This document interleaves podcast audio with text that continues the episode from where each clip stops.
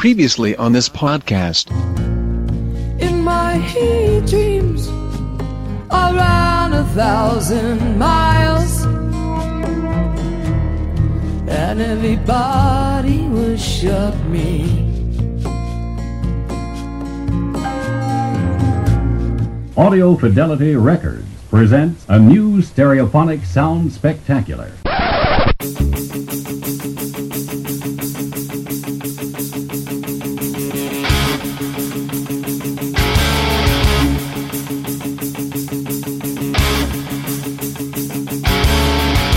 Ouvintes que querem bater cabeça e sacudir o esqueleto ao mesmo tempo, sem ficarem parecendo headbangers soltos num show da banda Calypso e bem-vindos de volta ao Som no Caixão, um podcast musical sobre bandas, cantores, cantoras e discos tão cheios de influências e estilos que são perfeitos para ouvir em qualquer lugar, incluindo velórios, mas você poderia ser facilmente expulso por tentar. Tira logo essa bunda xixelenta daí. Bandas, estilos e álbuns para você ouvir na festa, na praia, na fazenda, num mosteiro budista ou como plano de fundo para você se encaixaçar e soltar esse Fred Astaire jamaicano de terno xadrez que existe dentro de você. Oh yeah, baby.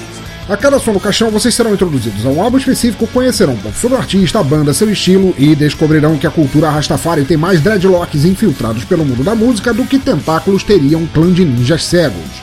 O que quer que isso queira dizer. Como sempre, se você concordar, discordar, quiser saber mais sobre o artista do episódio, quiser mandar uma dica de álbuns que gostaria de ouvir aqui, ou quiser apenas louvar o ganja, deitar numa rede com uma garrafa de Malibu gelado ou fazer um chamego como só a chegada da primavera poderia trazer, comente no site bladobladoblado.pensadorlouco.com, mande um e-mail para pensadorlouco.gmail.com, dê uma tweetada para arroba pensadorlouco, escreva qualquer coisa na fanpage facebook.com barra Teatro Escuro do Pensador Louco ou no Google Plus em plus.google.com barra sinal de mais Pensador Louco. Afinal, ouvintes, seus comentários são muito importantes para mim, mas eu estava num furdunço ontem pulando como Donna Summer fazendo covers do The Clash e não tive tempo de ler. Eu odeio gente assim. E não deixe de assinar o feed lá no topo à esquerda do site para acompanhar as novidades no teu agregador, smartphone, MP3 player, iPhone, Android ou em bares nos quais a festa só acaba quando os tijolos das paredes se transformam em areias de uma praia da Jamaica. Então é isso, aumentem o volume, libertem seus ouvidos e se preparem para dançar num labirinto de fumaça tão denso que vocês aprenderão a voar rapidinho. Eu sou o Pensador Louco e bem-vindos ao Som no Caixão.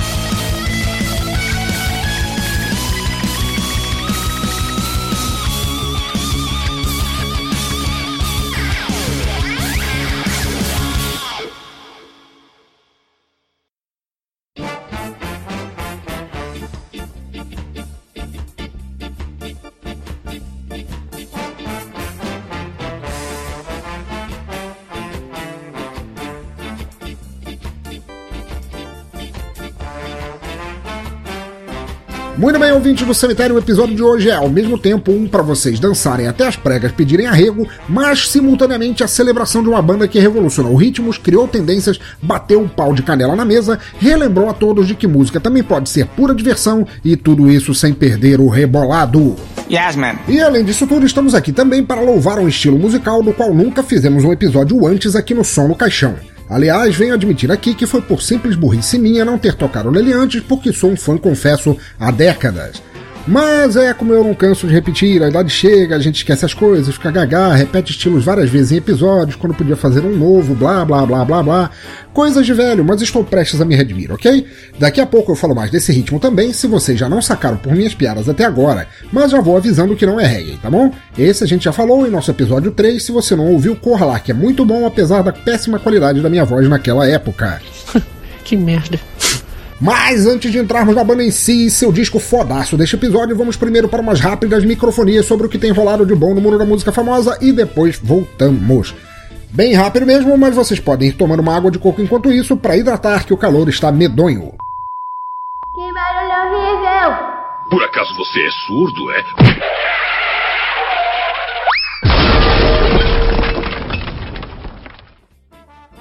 Ok, ouvinte do Cemitério Notícias Fresquinhas do mundo da música famosa, vamos ver o que rolou de mais recente, porque no último episódio eu estava tão emocionado que deixei passar vergonhosamente. Vamos lá. Nossa primeira boa notícia é que o baixista Tim Comerford, da banda Rage Against the Machine, avisou ao mundo que esta ainda não acabou, como todos costumam pensar.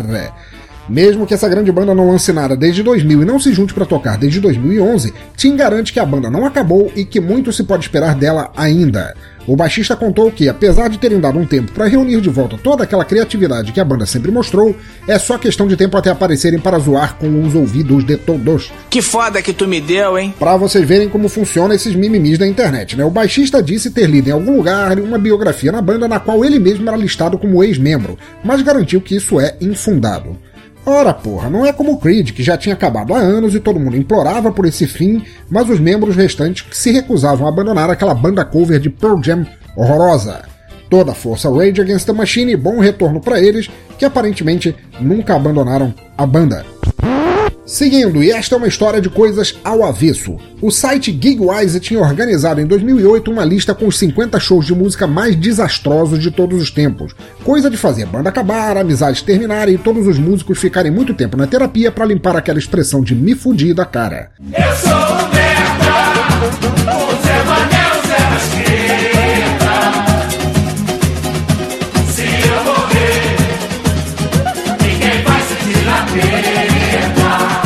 Mas a coisa vai além. O site Whiplash.net, de onde li a notícia, compilou essa lista e separou o joio do trigo para relatar os 25 shows de rock mais vergonhosos de todos os tempos.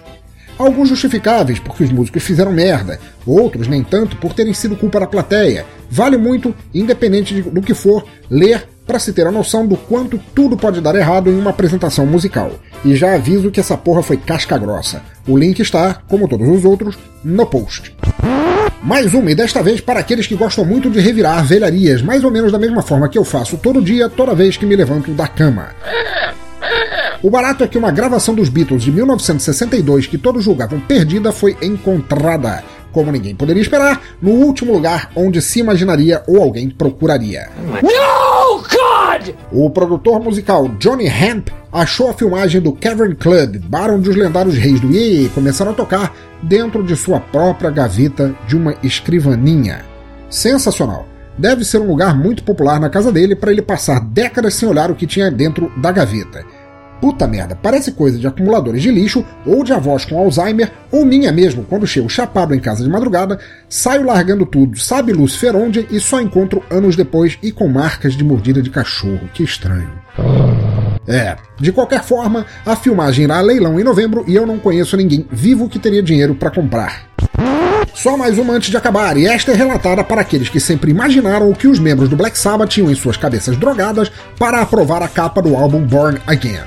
Qual é? Sejam sinceros. Mesmo para os fãs mais hardcore, a capa é uma merda. Eu até curto a ideia geral do que ela propõe, bababá, bababá, mas a capa, a sua arte, a escolha de cores é feia pra cacete. O que você falou da minha mamãe? Pois bem, a história veio à toa recentemente e eu acho válido compartilhar com vocês. Afinal, o que teria levado um artista a pegar uma fotocópia mal feita de um bebezinho fofis e fazê-la virar um bebê demônio daquele jeito tão mal feito? Never mind, it's a mystery I'll solve later. By myself. Notem bem, ouvintes, eu não estou reclamando de ele ter feito um bebê demônio, mas o fato dele tê-lo feito usando a pior escolha de cores e letras possível. Afinal, Tony Iommi e o restante da galera já tinha transformado o próprio cérebro em tapioca e não tinha parâmetros para julgar. Mas alguém devia, porra. Cacete, convenhamos. O mini cramulhão daquela capa é uma vergonha até pro inferno. Olha, se eu fosse um desses cornos que tem medo do diabo até em código de barras e visse um capetinha vermelho daqueles na minha frente, eu ia ficar com pena dele, porra. Eu ia fazer um miojo pro capeta só, pra, só de pena. Que horror, que horror. Fresh meat. O link para a história completa está aí no post, assim como a imagem da capa original e sua fonte. Vocês verão e entenderão quando virem. Mas agora já chega que as lenga-lengas de notícias de famosos já estão me deixando com câimbras e eu preciso começar a me mexer, porque velhos arcaicos como eu têm problemas de circulação e todo mundo sabe. A banda de hoje é uma enorme e poderosa banda de um dos estilos mais fodas já derivados do reggae, o ska. Mas essa banda faz muito, muito, muito mais do que isso. A banda em questão pegou toda essa força do reggae tornada veloz com ska, somou a mistura pitadas de hardcore e punk em sua excelência, misturou com músicos maravilhosos e o peso disso tudo é um som que te impede de deixar parado. É também uma banda enorme com oito integrantes e todos eles prontos para estrupar todos os tímpanos possíveis, e o resultado é você pular feito alguém com formigas no cu até a música acabar ou te lavarem o filó com água sanitária. Qual dos dois você achar melhor? Mas vamos deixar de lado essas minhas frases sem o menor sentido ou decência. A banda de hoje vem dos Estados Unidos, de Boston e daquele lugarzinho com o nome idiota, Massachusetts, como se Boston já não fosse um nome vergonhoso em português por si só. O nome do grupo de hoje é The Mighty Mighty Bostons. O som é ska elevado à última potência e porrada, e o álbum será seu Let's Face It de 1997. Para começar, ouvinte do cemitério, eu vou pular para a quarta música direto, minha favorita deles de todos os tempos, e espero que todos, eu, você, eles, todos, todos, todos, menos qualquer um seja de alguma bancada evangélica proibitiva do inferno que os pariu, bebamos e dançamos e curtamos o som em movimento como ele foi gravado para se curtir. Nossa, é um prazer. Eu adoro teu som. Para inaugurar então a quarta faixa, The Impression That I Get, e eu espero que sintam a mesma vontade de pular desesperadamente que eu. Só espero que também não seja da janela, porque para vocês ouvintes do cemitério eu tenho que deixar tudo explicadinho, vocês são extremos demais. Maestro, som no caixão.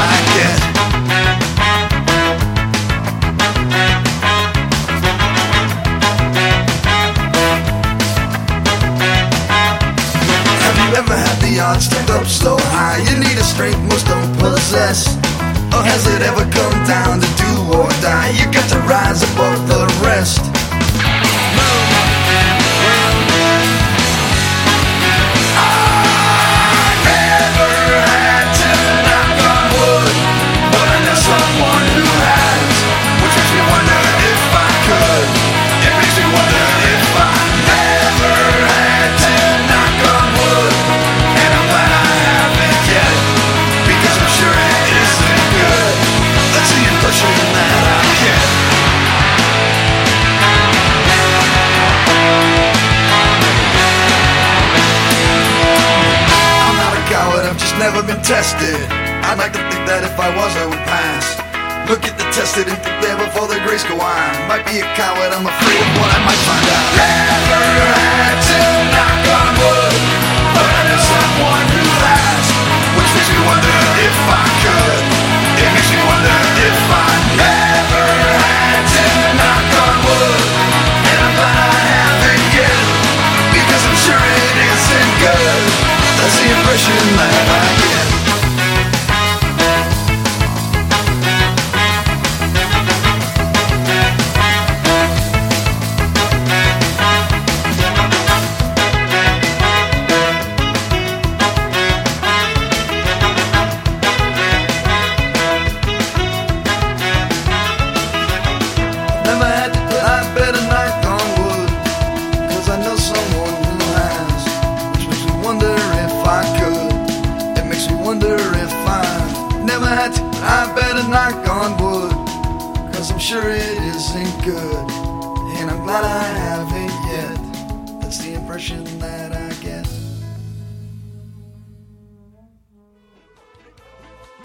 Ok, agora parem de pular como pulgas no cio e me ouçam aqui, queridos ouvintes do cemitério. Se vocês já conheciam o ska ou ska core, mas eu falarei mais desse estilo um pouco à frente, então já curtiram sem aquele choque inicial. Mas se não, se esta é a primeira vez em que são iniciados e a única vez em que ouviram algo mais próximo foi num show do Paralamas do Sucesso, bem-vindos à celebração do ska como uma perfeita música de festa, balada, o que for. Vocês estão entre amigos agora gosto de você. O som dessa faixa é perfeito para carregar alguém para o mundo do ska. Ela é pegada e dançante, porrada, mas não demais, recheada de metais, instrumentos de sopro, mas não o bastante para ofuscar os momentos em que a guitarra fica distorcida. Tudo bem pesado e feliz. Não feliz como música pop que fica só com um som tão meloso, melado e nojento que é um milagre você não ficar diabético só de ouvir, mas feliz com o orgulho de se fazer e ouvir boa música. Eu não sei vocês, mas para mim isso basta para me fazer querer ouvir mais deles. É a cantora mais fodida da soul music mundial. A música começa com acorde dançante, depois vai entrando com a metaleira de dois saxofones e um trombone, a bateria moendo no fundo, some aí som baixo ultra bem tocado e depois, para coroar, uma voz que alterna momentos de comportada e cultural, fazendo o som ir bem além do que o padrão social manda, de som para pular a noite inteira e sem vergonha nenhuma. E o que faz essa somatória, vocês perguntam? Pois eu digo que a somatória é a força de uma banda de oito integrantes que tinha tudo para não funcionar, mas que está aí desde o início dos anos 80 para contar delas probabilidades e carregar seu som sem se importar com o que dizem que devem ou não tocar. Pois eu acho um jeito foda de tratar os artistas da tua gravadora. Mas antes de eu rasgar cera demais para os integrantes do The Mighty Mighty Boston's ao ponto de acharem que eu quero dar para eles o que iria doer muito e eu teria que distribuir senhas porque a banda é enorme, vamos agora com a porradeira faixa que fecha o álbum. Sim, é isso mesmo, eu vou tocar esta porra toda com a ordem trocada e caguei pra convenção numérica que eu deveria seguir. Por causa disso, o nome da música é 128 e sintam a porrada comendo solta entre vocês, porque o meu cu eu estou tirando da reta agora. Vamos lá!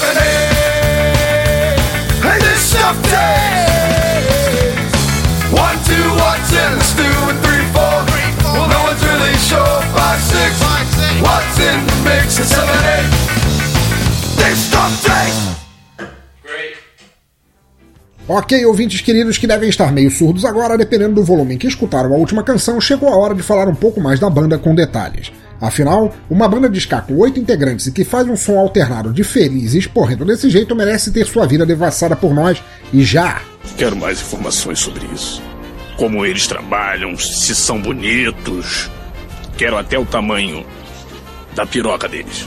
The Mighty Mighty Bostons, também chamada pelos fãs apenas de Bostons porque o nome é imenso igual a banda, surgiu em Boston, massoterapeuta, é, digo, Massachusetts, em 1983, quando eu ainda era pré-adolescente, então vocês imaginam quão velhos eles são. Enfim, a banda gostava muito do ska mesclado ao punk como o fabuloso The Clash o popularizou e então decidiu fazer disso o estilo que tomaria para formar sua identidade.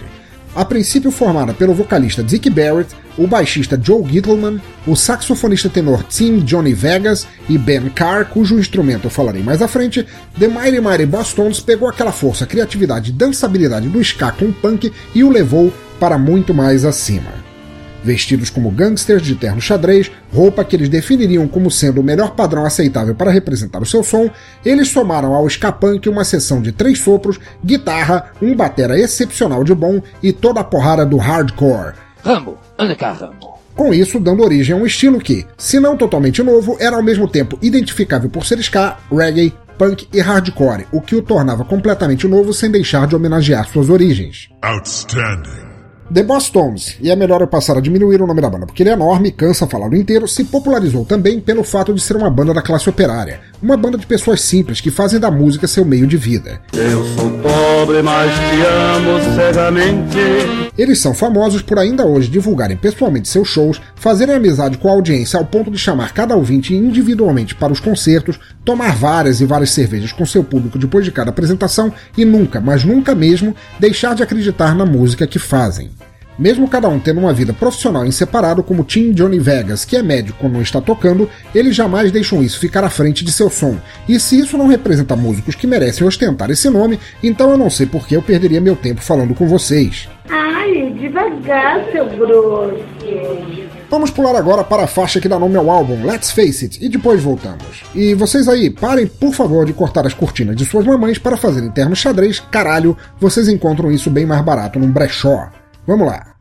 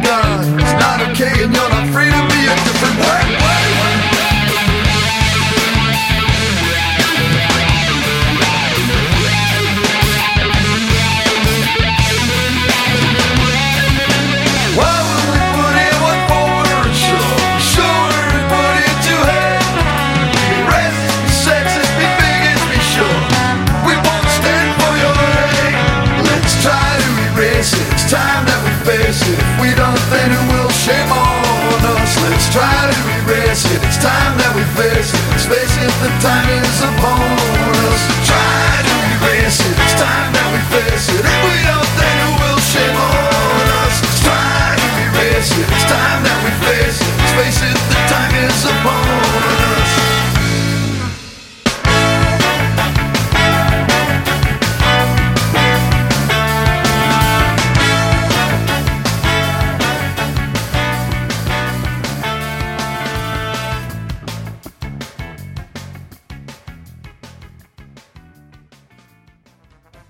Ok, estamos de volta, ouvintes do cemitério. Espero que com Let's Face It vocês tenham notado bem as muitas facetas desse som tão bom. A primeira faixa que a gente ouviu é festa pura, não tenho que negar. A segunda, mais séria e claramente puxada para o metal e hardcore. Esta última, de certa maneira, fica mesclando ambos e consegue ser alegre e porrada simultaneamente e capaz de agradar até os mais requintados gostos. Muito bom, muito bom. The Boston's foi formada, como eu disse, em Boston e excursorou tanto desde sua criação que nos anos 90 ela é acreditada como tendo sido a catalisadora para a terceira onda do ska nos Estados Unidos do Pateta, responsável por difundir esse estilo entre as massas e eu não estou falando de Linguini. A banda é formada atualmente pelo já mencionado vocalista Dick Barrett, o fabuloso baixista Joe Gittleman, que tem uma velocidade e domínio impecáveis no baixo, o saxofonista Tim Johnny Vegas no tenor, Joe C. Royce na bateria, alternando entre levadas comportadas e o bate-estaca do punk rock, Kevin Linear no, no sax barítono, Chris Rhodes no trombone, Lawrence Katz na guitarra e a ocasional presença de John Wetchels, se é que se pronuncia assim, nos teclados, e finalmente Ben Carr, que está lá desde o início. Porra, quem é esse cara, hein? Agora, o que, que esse último cabra faz? Que mistério, que mistério. Pois bem, eu elucidarei para vocês agora e prestem atenção. Ben Carr era amigo de longa data de todos os formadores da banda e começou a ajudar carregando instrumentos, arrumando gigs e dando uma força de forma geral. Mas tinha um problema. Ben era menor e não deixavam ele entrar a não ser que ele tivesse um bom motivo para aparecer com a banda em bares e clubes noturnos onde moleques não entram porque é muito feio. Lugares perigosos. Terrível, terrível. Mas é claro que o The Mighty Mighty Bostons não ia largar um amigo para trás e, como consequência, ele foi promovido a manager da banda. Mas não só isso. Ben passou a ser membro efetivo desde o princípio, fazendo alguns backing vocals e, pasmem, dançando.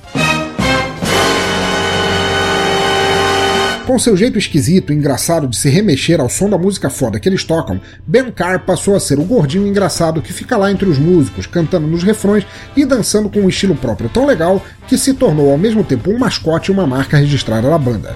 Portanto, quando assistirem a um show deles ou a um clipe, não estranhem quando o virem porque sua presença lá, se não tiver justificativa nos movimentos desengonçados e no retrô que ele faz sem parar, atém no fato de esta ser uma família de amigos e isso já faz tudo valer a pena. É muito simples, comissário. Para seguir adiante, vamos agora com a feroz That Bug Beat Me e depois falamos mais. Vai!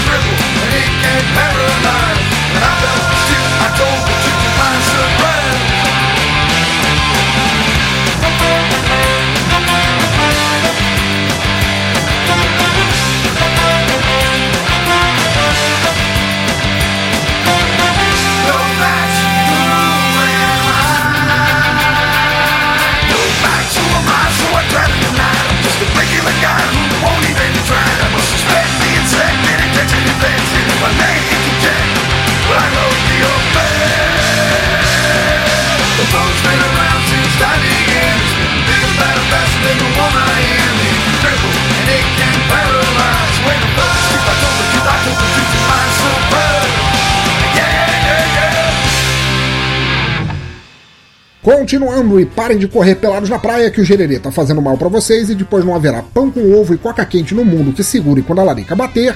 Vamos em frente, vamos ao menos fingir que somos comportados, certinho? Que porra, parece que eu sou um fiscal de excursão infantil. Comportem-se, crianças. Quem é um maconheiro aí? Esta faixa porrada caiu perfeitamente bem no meio do programa e mostra impecavelmente como eles mesclam bem o reggae com o ska e com aparelhos ensurdecedores de cidadãos da quarta idade e mostram a vocês, ouvintes, como esta banda não faz feio em nenhuma festa onde estiverem. Da porrada à calmaria. O primeiro álbum da banda vem em 1989, chamado Devil's Night Out, e de lá pra cá eles, exceto por pequenas férias no início dos anos 2000, nunca deixaram de se dedicar a essa música foda, sem outra palavra que a defina, que fazem sem parar para fazer concessões a qualquer popzinho fácil que os trouxesse mais notoriedade ou dinheiro. Honra é honra, palavra é palavra, amor à música é amor à música e música pop é a puta que os pariu. Ah, inferno, me empolguei. De lá pra cá, essa enorme e dedicada banda já lançou nove álbuns e continua tocando terror sem pedir licença ou desculpas, e sempre serei fã deles enquanto e depois que deixarem de existir. E eu espero que, a partir de agora, vocês também. Inclusive, o clipe da primeira música que ouvimos, The Impression That I Get, apesar de ser extremamente simples em sua concepção, tendo que é só um cenário branco com eles no meio, é tão bem editado e montado e cai tão bem com sua música que é um dos meus favoritos e mostra perfeitamente a ótima interação que os membros da banda têm entre si. No brioco não, Tony. Isso é contra a minha religião. Assistam, que ele estará aí no post e verão como eu tenho razão. Um clipe feliz exatamente com uma música, e muito poucos conseguem fazer isso na história da música de forma geral, que é historicamente marcada por clipes muito ruins para bandas muito boas que não tenham muito dinheiro para produção. Pobre é uma coisa triste. Também no post vocês encontrarão um DVD com o show completo ao vivo deles, mais o documentário de como é a preparação para tocarem. Assistam que é foda. Além disso, como sempre, vocês encontrarão no post meios para ver a página oficial da banda, saber onde comprar seus álbuns, segui-los socialmente e mostrarem se curtiram essa música maravilhosa que eles falem. E se os forem ver pessoalmente algum dia, eu já tenho inveja de vocês, se vocês conseguirem, vão então de terno xadrez para mostrar que fazem parte dessa família que gosta de estar junta. E claro, somos todos amigos aqui, não precisamos de lenga-lenga, né? Se vocês não encontrarem como comprar seus álbuns, então recorram à velha e boa locadora do Jack Sparrow, como dizem os membros do Radiocast, mas não parem de ouvir e espalhar essa boa música, que um som assim não deve ser esquecido ou deixado de lado. Indo pra frente no episódio, vamos agora com Another Drinking Song e depois com o nosso Bora da Semana, o qual terá novidades, fiquem ligados. Vamos adiante e já podem começar a pular como máquinas de espasmos.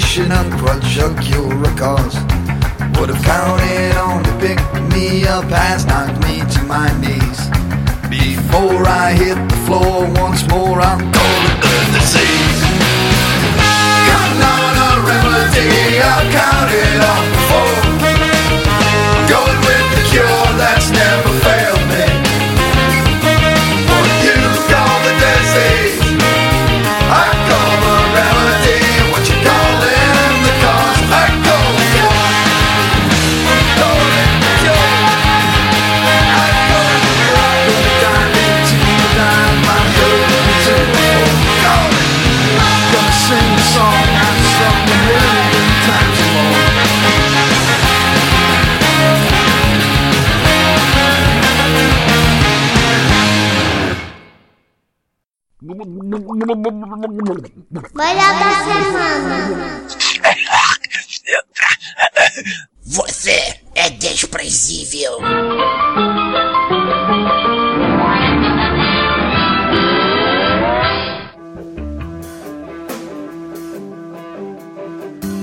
Muito bem, ouvintes amaldiçoados, estamos agora em nosso Bora da Semana, a sessão que muitos ouvintes ligados nos mimimis e bafões do mundo da música dizem que mais gostam de ouvir por aqui.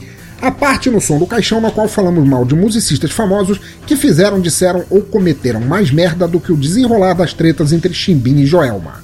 Vamos lá! Seu bolha! Nosso primeiro bolha vem direto do Guns N' Roses. Vocês sabem qual é? Aquela banda cover do Guns N' Roses. Entenderam o que eu quis dizer?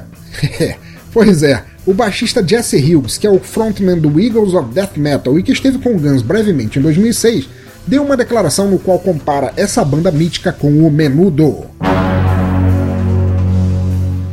Segundo ele, Axl Rose é o cabra que menos representa a banda, quando seus ex-companheiros Slash, Duff McKagan, Izzy Stradlin e Steven Adler é quem faziam a boa música realmente acontecer. E, agora que eles não estão mais nessa, a troca de integrantes constante e as babaquices de Axl Rose fazem a banda parecer mais um menudo do que a banda que foi um dia. Então vocês me dizem, ouvintes, Pensador louco, seu fofoqueiro da terceira idade, você está dizendo que esse Jesse Hughes é o bolha da semana nesse caso e por isso você falou desta notícia? Pois eu respondo a vocês que não. O bolha não é ele, se é que me entendem, e se não entenderam, vão ali enfiar um sorvete na testa e só retornem quando ela estiver bem refrescada. O link está no post. Seu bolha! Nosso segundo bolha vem de uma notícia sobre o baixista do Rage Against the Machine, a banda do qual falamos no microfonias deste mesmo episódio. Então, Tim Comerford acabou por saber da declaração de Fred Durst do Limp Bizkit de que Rage Against the Machine foi uma das maiores inspirações na criação do Limp Bizkit em si.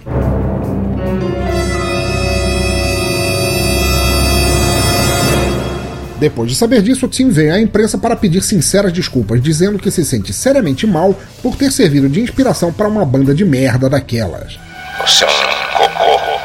E lá vem você de novo, seu moleque, perguntando: seu pensador louco, agora que minha testa está gelada e entendi o que quis dizer no bolha anterior, isso quer dizer que o baixista do Rage Against the Machine é o bolha deste por causa da ofensa ao Limp Bizkit?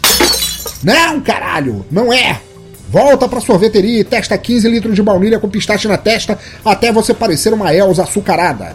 Inferno. Ninguém mais entende comentários maldosos, caralho. Seu bolha! Agora um pouco de seriedade, ok? Nosso terceiro bolha é na verdade uma empresa, uma que estava participando desta última versão no Rock in Rio, e apesar disso já ter acontecido há algum tempo, é com muito desprezo e ódio que eu acho que é importante é, relatar esse tipo de notícia aqui.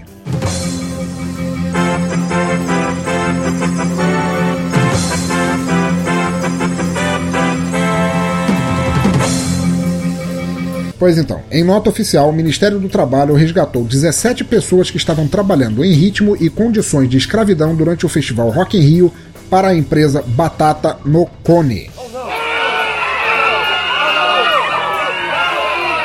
Segundo a denúncia, cada um desses trabalhadores contratados em São Paulo e Rio de Janeiro teve que custear suas próprias passagens, suas próprias liberações médicas para trabalhar, ficar o tempo todo do festival sem condições de higiene e sem camas em um único cômodo para ganharem apenas R$ reais por produto vendido no festival e ainda por cima tendo que arcar com as despesas dos produtos que não tivessem conseguido vender. Mas que filho da puta, olha aí, veja você. Também na notícia da denúncia, esses 17 trabalhadores escravos tiveram que pagar até 400 reais cada um para poderem sequer trabalhar no evento, enfrentavam jornadas exaustivas e nem ao menos tinham direito à alimentação. Para vocês verem, ouvinte do cemitério, como nem só nas regiões mais pobres ou países mais pobres é que esse tipo de comportamento absurdo acontece. Às vezes vocês estão de boa num festival, num show, e não percebem a quantidade de filhos da puta que podem estar abusando de gente paupérrima para tirar uma grana fácil. Você é uma doença, e eu sou a cura. Enfim, o Ministério abriu com essa denúncia uma queixa penal, todos os trabalhadores já foram resgatados, seus contratos de trabalho rescindidos e todos receberão indenização pelo que sofreram. Já do meu lado, eu deixo os links que pude encontrar sobre essa empresa de merda, peço a vocês que a boicotem para sempre e que sempre ajudem a denunciar aberrações assim, onde quer que estas aconteçam, dentro ou fora de um festival de rock. Independente de ter sido a empresa em si a responsável por essa aberração ou o franqueado do Rock in Rio que visava apenas ganância acima de tudo, esse tipo de coisa não deveria acontecer dentro ou fora de um festival, e cabe a todos nós denunciar esses merdas sempre que pudermos. Os links relevantes estão aí no post. Seu bom olha. Mas agora voltando à galhofa, uma novidade aqui no Bolha da Semana. Alguns ouvintes me pediram para eleger por episódio uma capa muito merda de álbum, de qualquer gênero musical. Pois então, eu até havia já pensado nisso, mas nunca tinha colocado em prática, porque dificilmente um ouvinte de podcast que não esteja vendo o post no momento que está ouvindo pararia para ir checar a imagem. Mas os pedidos foram vários e acabei mudando de ideia. Sendo assim, a cada novo Bolha da semana, analisaremos uma capa fecal de uma banda ou de um músico famoso que me deixou pensando: que merda, mundo? É isso que você chama de evolução da espécie?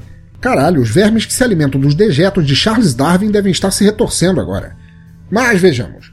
A capa escolhida para ser a primeira é do álbum, hum, se é que podemos chamar aquilo de álbum, de William Shatner, chamado Seeking Major Tom. Space, a final frontier. Vamos lá, supondo que vocês estejam olhando para a capa agora. Se vocês não estiverem, vão lá e deem uma checada que vale a pena. Se vocês estiverem ouvindo não no post, mas estiverem ouvindo no celular, no smartphone, no Caralho 4, peguem, abram seu navegador e procurem por esse nome William Shatner Seeking Major Tom e vocês vão conseguir ver. Não me venha com churumelas! Agora vamos lá, minha raiva já começa contra a ou as pessoas que incentivaram William Shatner a cantar, quando nem ator de verdade ele conseguiu muito na vida ser.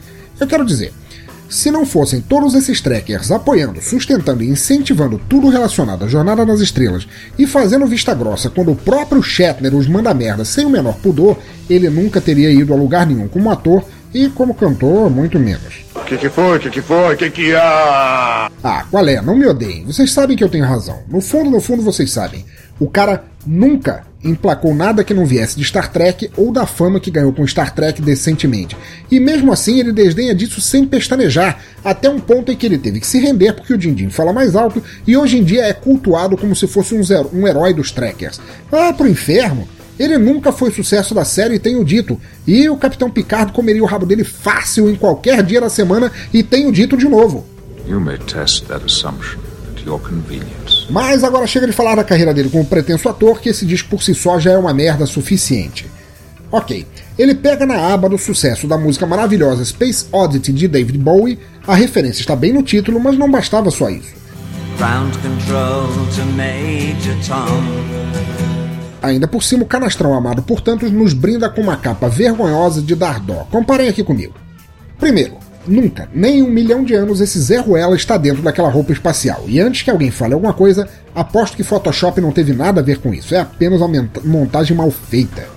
Segundo, se a Terra está atrás dele, a Lua está à sua esquerda, um satélite longe à direita e um foguete que, por pena, não está indo em direção ao seu cu, então onde aquele corno espacial está olhando?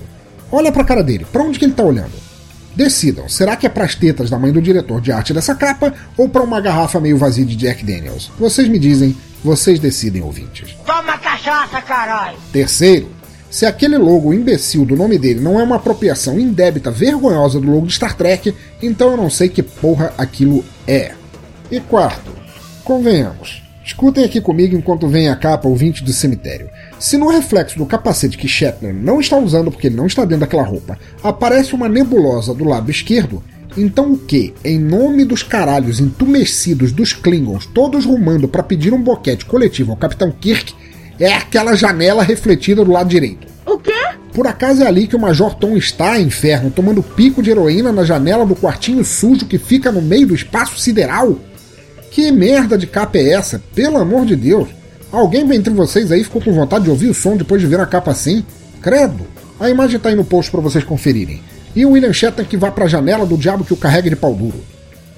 Inferno. Seu bom olha! Pois então, depois desta imagem sensacional de capa e para terminar a sessão, vamos agora, como sempre, para a narração de uma letra inspiradora como só musicista de talento conseguem escrever. E nossa escolhida de hoje é a poética e linda Faraó Divindade do Egito, de Margaret Menezes.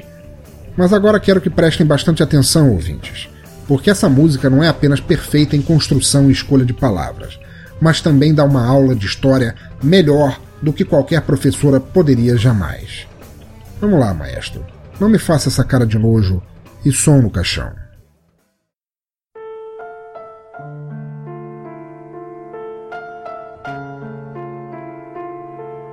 Deuses, divindade infinita do universo, predominante, esquema mitológico, a ênfase do espírito original, Shu, formará no Éden um novo cósmico. A imersão. Nem Osíris sabe como aconteceu. A ordem ou submissão do olho teu transformou-se na verdadeira humanidade. Epopeia do código de Gerbe.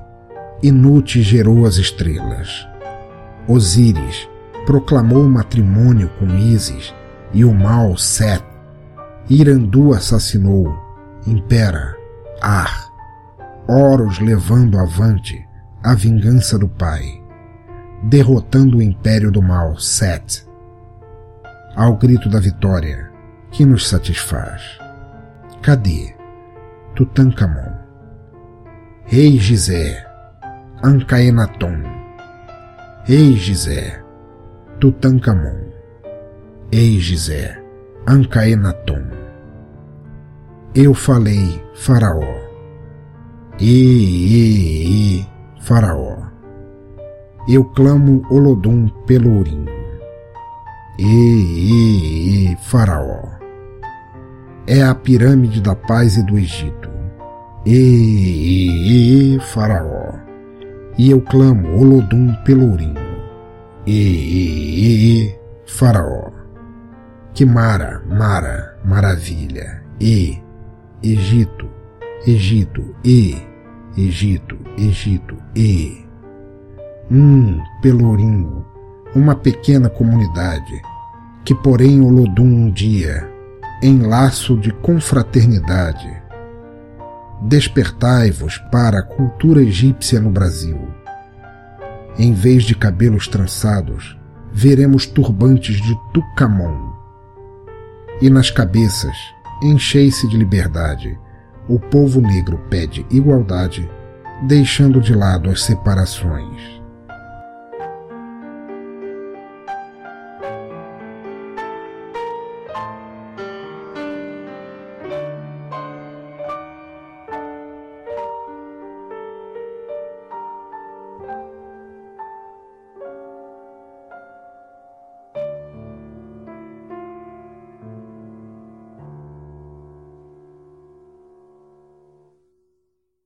Seu bom olha. Puta merda, que letra é essa, Tutankamonzinho do meu coração? Ah, Não, não, entendo, porque agora eu entendo tudo, tudo da história brasileira e do Egito. Essas duas terras, sabe? Que tem tanto a ver uma com a outra quanto Munra com My Little Pony. Genial, genial. Como é que eu pude me formar na faculdade sem conhecer essa canção tão edificante? Na boa, gente, eu me sinto vazio agora, como se eu não houvesse, não tivesse mais nada para aprender, sabe? Ai, ai. Mantendo esses lindos pensamentos em nossas almas cálidas, vamos agora com Number Days e depois com o nosso Toca Raul.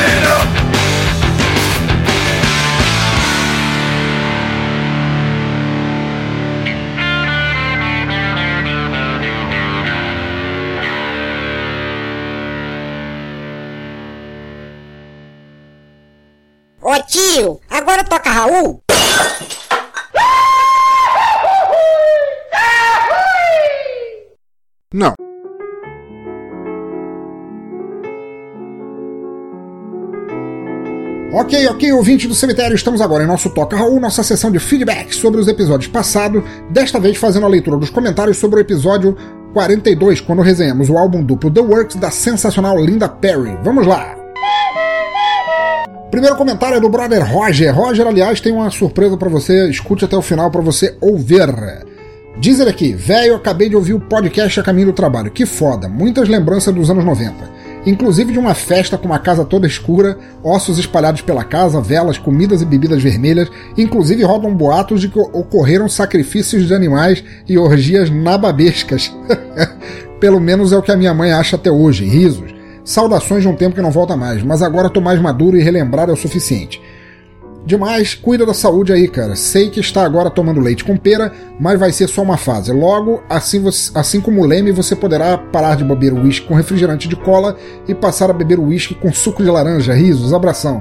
Roger, Roger, brigadão, cara. Eu também lembro muito bem dessa festa na tua casa, cara, que foi assim, quase um, um acontecimento social ao inverso no Rio de Janeiro. Porra, boa fase, boa fase. É verdade, cara. A gente agora tá velho e, e tem apenas que relembrar dessas coisas, cara. É, é o que a gente pode no máximo, mas ainda assim vale muito a pena relembrar como foi bom relembrar e conhecer os novos sons que a Linda Perry anda fazendo. Sobre a minha saúde, cara, pois é, eu tive esse mini AVC, eu tô ficando fudido, eu tô ficando velho, tô ficando velho, tô ficando velho, mas a gente tá aí. E eu jamais tomaria uísque com suco de laranja. Suco de laranja é com vodka. Eu tomo uísque com guaraná, como bom brega que eu sou. Abração, Roger, valeu. Próxima mensagem de Sandro Castro, nosso ouvinte aqui, fiel, e diz ele aqui: Olha, primeirão, primeirão a comentar, seu louco. Homem do céu, que esse foi teu melhor até agora, isso contando os especiais que tu lançou até hoje. Eu escutava Fornum Blondes direto quando era moleque e nem sonhava que a cantora ainda estava nativa. Aliás, ninguém da banda. O timbre dela me levou de novo de volta no tempo. Até na escolha do nome do episódio tu acertou em cheio ela continua mandando no vozeirão e em plena forma. Só fiquei com falta de mais notícias de Zé Ruelas no Bolha da Semana, mas eu entendi que tu queria preservar o clima bom. Ainda assim, a letra que tu narrou foi muito zoada. Sandro, cara, porra, muito obrigado por você ter gostado, cara. Muito obrigado mesmo. O som dela realmente, porra, foi. É uma máquina do tempo, cara. A H.G. Wells não teria feito melhor, cara. Eu gosto, continuo e continuarei sendo fã de Linda Perry enquanto ela continuar fazendo essa música fodaça dela, cara. E, pô, muito obrigado que você embarcou na viagem também e curtiu, cara. Abração para você. Próxima mensagem é de Mark, o host do Cultura Pop a Rigor e do Radiocast, que diz aqui: Fala, pensador! Escutei muito o WhatsApp. O WhatsApp é o nome de uma música da, da, da Linda Perry, para aqueles que não conhecem, para quem não conhecer mesmo, vá lá no, no episódio que ela toca lá. Escutei muito WhatsApp naqueles saudosos anos 90 e até tenho esse CD que é mesmo todo bom. Não sabia que Linda Perry ainda estava nativa, continua mandando muito bem. Valeu mesmo, um dos melhores som no caixão com certeza. E essas letras do Bolha da Semana, cara, poesia pura, abraço. Mark, cara, pô, mais um que ficou feliz, cara, pela escolha. Eu vou, como eu falei no episódio passado, eu tava aguentando assim, travado de vontade de fazer um episódio com Linda Perry. Porra, o episódio não decepcionou e o feedback de vocês, cara, me diz que não decepcionou mesmo, cara. Abração para você e, porra, continua mandando super bem nesse site que é o Cultura Pop a Rigor e nesse podcast fodaço que é o Radiocast, o qual eu invado de vez em quando assim na cara dura. Abração, Mark. Próximo comentário da minha amiga querida Elaine Leag de Joinville, Santa Catarina, que diz aqui: Uau, que é isso? Amei, adorei, me fez lembrar de Verdes Anos. Show! Elaine, beijão para você, cara. Comentário breve, mas, porra, muito bom de saber que você ainda está por aqui. Você não aparece sempre para comentar, mas que você está ainda aqui ouvindo as novidades e que você gostou tanto do episódio. Espero te ver sempre aqui, minha amiga. Sua linda, aparece sempre que quiser e beijão para você. Agora a mensagem de um ouvinte novo, Mega Mendigo do Social Zero. Social Zero é um podcast fodaço sobre cultura que eu ando escutando, é muito bom, não só um podcast, mas um site também. Eu deixarei o link deles aí no post. E o, um dos integrantes do, do podcast do Social Zero é o Vulto, que também invade junto comigo o Radiocast de vez em quando. E agora apareceu um novo integrante, que, um novo ouvinte do Som no Caixão, que também é integrante de lá, que é o Mega Mendigo, e diz ele aqui. Quando ouço Fornum Blondes em algum lugar, sou arremessado na hora para os anos 90. O foda é que sempre que tento lembrar de alguma coisa dessa falecida banda, só me vem na cabeça um comercial que antigamente passava direto na Globo. Era de um CD com os sucessos dos anos 90, que incluíam, além do For Non Blondes, algumas outras bandinhas legais e uma menininha que na verdade é uma mulher que cantava músicas estilo tema de comédia romântica. Pois é, cara, eu li teu comentário e queria saber quem era essa menininha, cara. Pô, eu fiquei. Eu nunca fui muito. Muito fã de, de CDs de coletânea, assim, de tipo um mix assim do o melhor que alguém achava que representava o, a década tal, o ano tal, o que quer que fosse tal. Mas eu fiquei curioso, cara. Depois me, me, me fala qual era essa menininha que também era uma mulher que eu queria saber. Cara, no mais, Mega Mendigo, cara, aprecio muito tanto os posts quanto o podcast que vocês falam, cara, e aparece aí sempre que der na telha. Abração, brother. A próxima mensagem é de Mr. Nobody, o grande amigo e ouvinte fiel aqui do Som do Caixão, que fala aqui: Fala, meu velho, beleza? Já se curou do AVC? Já está podendo sentar, quer dizer, beber? Porra, já está podendo sentar para beber? Guas, guas, guas, guas, guas. Vou nem mentir que eu só conheci a música do violão quando tu apresentou a banda. Essa sim eu toquei muito no violão em troca de birita. Obrigado mais uma vez por resgatar algo tão foda. Valeu, meu amigo, grande abraço e melhoras. Mr. Nobari, cara, brigadão, cara, por tua participação de novo aí, por continuar ouvindo, participando e recomendando a gente. É, realmente o WhatsApp na época ganhou o mundo, eu volto a dizer. Ganhou o mundo, porra. Eu tava em Portugal quando eu ouvi essa música a primeira vez, eu fiquei de queixo caído e todo mundo regravava isso. Quando eu tava em Portugal, inclusive, ouvindo essa música, tinha menininhas de colégio que fizeram a versão com a letra tosquíssima em cima do. É, em cima da, da, da WhatsApp. Ficou medonho, medonho, cara, mas a banda realmente ganhou o mundo. É, foi uma pena que durou tão pouco, mas ao mesmo tempo é uma boa que Linda Perry continua aí fazendo um somzão desse. Quanto à saúde, cara, eu tô. Infelizmente estou pegando leve, estou sem beber há um puta tempo. Isso é horrível, é horrível, mas eu tô segurando as pontas. E vamos ver no que dá que uma hora. Uma hora eu vou, vou melhorar, cara. Brigadão e abraço eterno para você, Mr. Nobody. Agora uma mensagem de Alex Carvalho, de Minas Gerais, que andou tão sumido e agora resolveu aparecer para mostrar que não está morto. Diz ele aqui. Os... Eu peço desculpas, os comentários do Alex Carvalho são sempre engraçados de ler por causa do jeito que ele escreve, então vamos lá. Olha aí, acharam que eu não vinha, mas já cheguei rasgando. Ruaz, ruaz, ruaz, ruaz. Tô morto não, seus doido. É que meu acesso à net fora céu tá meio bugado, mas um dia desses eu resolvo. Puta som, eu tinha essa música numa coletânea em CD que gastou no tempo. Ruaz, ruaz, ruaz, ruaz. Blusão, vou ver se apareço mais. Valeu, ruaz, ruaz, ruaz, ruaz. Olha aí, mais um que conheceu Linda Perry, Four Non Blondes, o som dessa banda fantástica através de uma coletânea, cara. Meu Deus, será que ainda existem coletâneas hoje em dia, cara? Tem tanto tempo que eu não compro CD que eu não lembro mais. De qualquer forma, Alex, cara, que bom que você apareceu. A gente já tava. Já tinha até ouvinte perguntando, o Mr. Nobody foi um, perguntando se você tinha desaparecido, se você tinha, tinha parado de ouvir e agora vê a explicação aí, cara. Porra, aparece sempre que quiser, cara. Com ou sem é, facilidade de acesso, cara, a hora que você quiser, estamos de portas abertas para você. Abração, Alex, e volta sempre. Agora uma mensagem de Rogério Pitarelli no Twitter, que diz aqui um tweet dele que diz aqui mais um excelente podcast, Linda Perry, além do Fornum Blondes, boas músicas. Rogério, cara, porra, muito obrigado, cara. Que bom, é tão raro a gente receber um tweet como resposta, como feedback aqui, normalmente é comentário e e-mail. Cara, quando eu recebo eu fico tão feliz, cara, e o teu não foi exceção, cara. Muito obrigado, obrigado de coração, cara, aparece sempre aí. Que bom que você gostou. A próxima mensagem é de Daniel Conde Brito. O cara é o ouvinte do Som no Caixão que no episódio passado pediu se a gente poderia desejar um parabéns de aniversário pro amigo dele que estava fazendo anos naquele dia. Diz ele aqui, mano, paramos o rolé pra ouvir o podcast. Tá muito bom. e realmente nada mais me impressiona que tem o logo da Apple nessa coisa. Hahaha, tô bebum. Aqui vou voltar pro rolé, muito obrigado. Nem consegui terminar de escrever porque consequentemente é um jovem chapado, cheio de bebida nas ideias, que apareceu aí, pediu um, um parabéns pro amigo e agora está se perdendo nas drogas líquidas do fundo do diabo que mora na garrafa. E parabéns, cara, que bom que você gostou, cara, espero que a festa tenha sido boa. E porra, parece sempre que quiser aí. Então tá, queridos ouvintes do cemitério, muito obrigado por acompanharem mais um episódio do Som no Caixão. Por favor, deixem seus comentários aí no post, por e-mail, nas redes sociais. Os links estão todos lá no topo à esquerda do site. Curtam nossa fanpage, mandem uma circulada ou tweetada ou e-mail e ficarei eternamente grato até o próximo episódio. Assine nosso feed também e acreditem que seus feedbacks sobre o meu trabalho são ultra importantes, vocês não fazem ideia do quanto. Nós não estamos no iTunes, mas estamos tanto no Stitcher quanto no TuneIn, que dão acesso a centenas de podcasts, radio online e som de forma gratuita. Passem lá, os apps são gratuitos. Se quiserem dar uma testada que não seja na parede, principalmente não usando a minha testa, baixem esses apps gratuitos, os links estão todos aí no site e passem para dar uma nota pra gente lá. Tanto o feedback de vocês quanto as estrelinhas dadas a nossos casts são a moeda para pagar por este conteúdo completamente na faixa que eu caço para vocês ouvirem. Me deixem orgulhoso. De forma geral, continuem ouvindo, incentivando e compartilhando música boa por onde passarem, onde quer que estejam, por quaisquer ouvidos que quiserem ouvir. Música livre, sempre.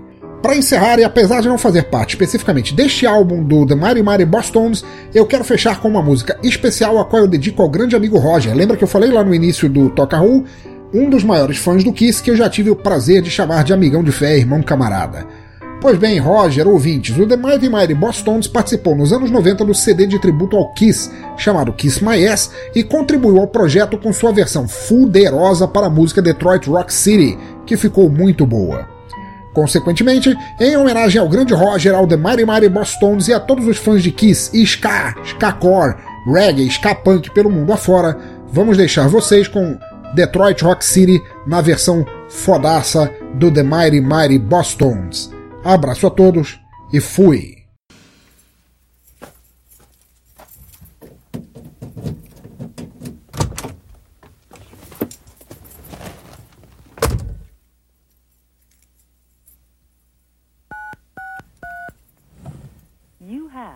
One new message. It's Gene Simmons. Um, Dickie about Detroit Rock City. So far, another Mercury act. Ugly Kid Joe's got dibs on that. Originally was Megadeth, but we didn't go right for the record. So Ugly Kid Joe took uh, Detroit Rock City.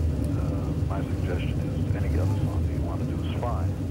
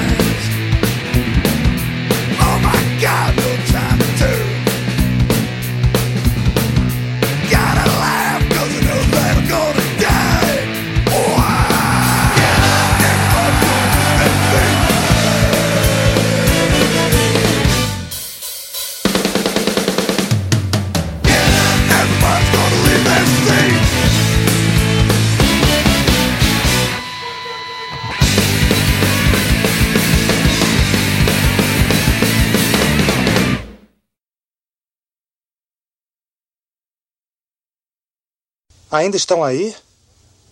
Já acabou. Pode ir embora.